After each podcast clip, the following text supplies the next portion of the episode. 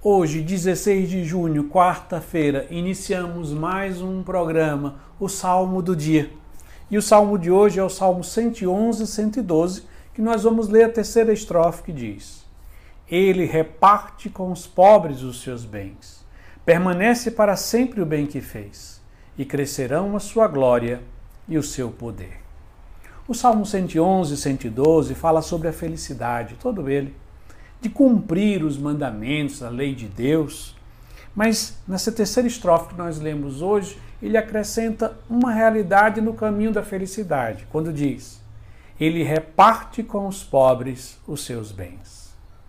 A sensibilidade com os pobres, os sofredores, e todo aquele que experimenta de alguma forma na sua vida o sofrimento, seja ele no corpo, como doença, fome, sede, frio, seja ele também uma, um sofrimento psicológico, emocional, de tristeza, angústia, ansiedade, depressão, seja também uma, uma experiência de afastamento com Deus, de Deus, por meio do pecado, do meio da descrença, da desesperança, que poderíamos dizer um sofrimento da alma, porque à medida que as pessoas se afastam de Deus, elas vão experimentando um sofrimento, mesmo que ela não consiga fazer a ligação entre o sofrimento dela e o afastamento com Deus.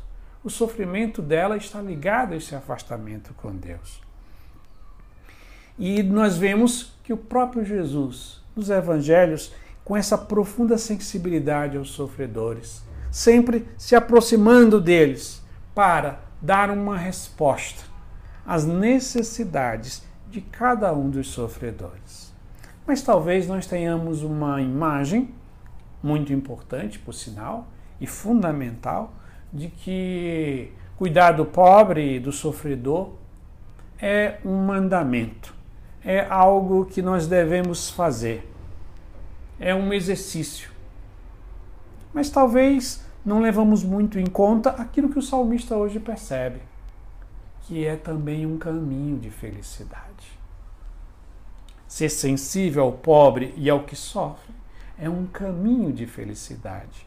Quando nós deixamos que a nossa alma seja tocada pelo sofrimento do outro, e quando esse sofrimento nos move à compaixão, à ação, para, de alguma forma, remediar o sofrimento do outro, nosso coração começa a experimentar essa felicidade. Quando nós partilhamos, como diz o salmista, os nossos bens.